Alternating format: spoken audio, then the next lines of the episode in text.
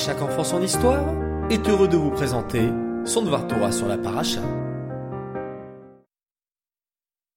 Bonjour les enfants, Boker Tov, j'espère que vous avez passé une bonne nuit et j'espère aussi que vous avez fait Modéani correctement et mot à mot. D'ailleurs, il y a combien de mots déjà dans le Modéani Oui, douze, bravo, vous êtes des champions. On se retrouve ce matin pour le Dvar Torah de la paracha que vous pourrez ensuite dire à la table de Shabbat. Ce Dvar Torah sera en rapport avec l'histoire d'hier. La paracha commence avec le pasouk. Vayedaber Hashem el Moshe, Behar Sinai les morts. Hachem parla à Moshe sur le mont Sinaï. On explique que la Torah a été donnée sur le mont Sinaï, car c'était la montagne la plus petite et la plus modeste. Hachem aime que l'on fasse la Torah et les mitzvot dans la discrétion. Lorsque vous faites du bien autour de vous les enfants, pas besoin de le faire savoir et de s'enorgueillir, mais plutôt de le faire de façon humble, avec pour but d'augmenter la bonté dans le monde.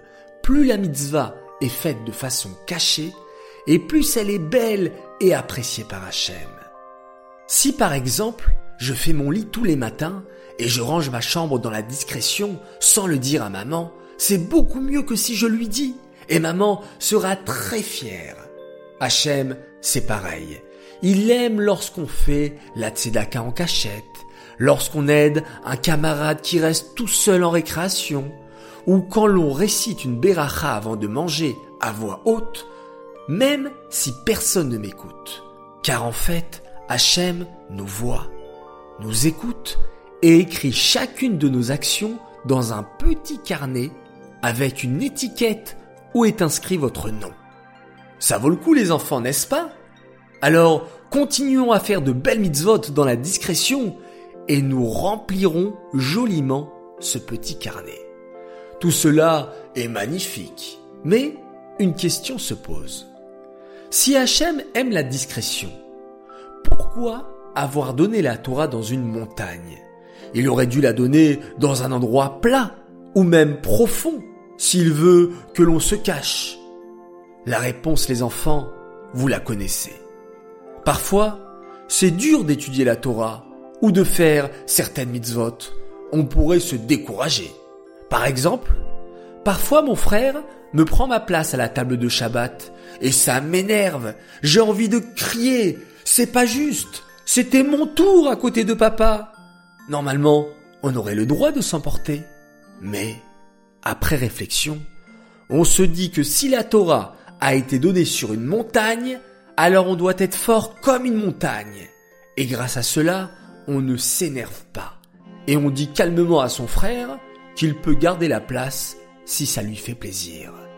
Quelle force les enfants Je suis sûr que vous aurez l'occasion d'être fort comme une montagne, vous aussi, durant ce Shabbat. Nous apprenons donc de cette paracha Béar que 1. Il faut être discret et humble dans ses bonnes actions. Et 2. Nous avons des forces extraordinaires. Nous sommes de véritables montagnes et rien ne peut nous énerver. Nous sommes tous des Har. Voilà les enfants, j'espère que ce petit Dvar Torah vous a plu et j'aimerais dédicacer ce Dvar Torah pour la Anachat Tefilin de Mendel Azoulay, de Yosef Yitzhak Gainsbourg et pour l'anniversaire ce Shabbat d'un grand garçon qui fête ses 9 ans et il s'appelle David Aviel. Voilà, un grand Mazal Tov à vous trois, un grand Mazal Tov à tous les enfants qui font plein de mitzvot je voudrais faire également un spécial coucou pour Israël Arieleb Loubeki et Nechama Shaina de Strasbourg de la part de leurs frères.